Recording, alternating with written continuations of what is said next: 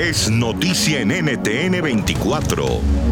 Hola, soy Gustavo Alegret y hoy en Club de Prensa con Brian Avelar desde San Salvador, en El Salvador, y con Eduardo Castillo desde Ciudad de México, en México. Analizamos el contraste de dos imágenes que llegan de Estados Unidos este fin de semana. La primera, Donald Trump llevó por primera vez mascarilla. La segunda, crecen las críticas al mandatario por el perdón, la conmutación de la pena al acusado formalmente su ex asesor y amigo Roger Stone.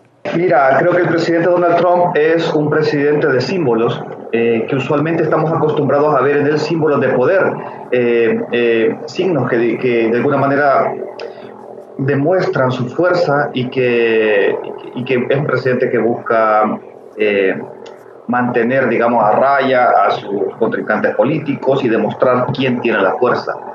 Esta vez es la primera que vemos al presidente Donald Trump dando un signo, al menos frente a la pandemia, un signo diferente, que es un signo de, retroceso y un signo de decir, bueno, eh, ahora sí, usando la mascarilla por primera vez, creo que esto también nos puede dar, mediante este signo, una dimensión de, de la crisis que ha traído el coronavirus a, a todo el mundo, pues es, una crisis que ha, puesto en jaque prácticamente a todo el mundo y a, las grandes potencias eh, del planeta.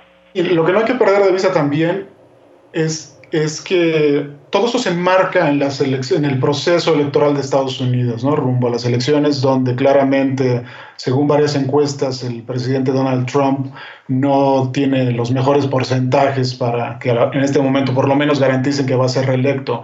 Así que cualquier gesto que vaya haciendo en este momento, tenemos que enmarcarlo en esta lógica tanto la manera en cómo está enfrentando la pandemia del coronavirus, como este movimiento, por ejemplo, de, perdonar la, sentencia a su ex asesor informal.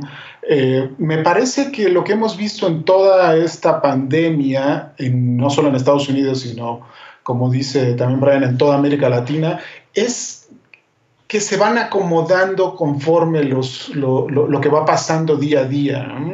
Ah, esta pandemia ha mostrado también debilidades de cada gobierno más que fortalezas y, y esto eh, impacta para todo el mundo, ¿no? Esta fue parte de la conversación que usted pudo escuchar en el programa Club de Prensa, que se emite cada día de lunes a viernes a las nueve y media de la mañana, hora de Ciudad de México y Quito, diez y media hora de la costa este de Estados Unidos en NTN 24.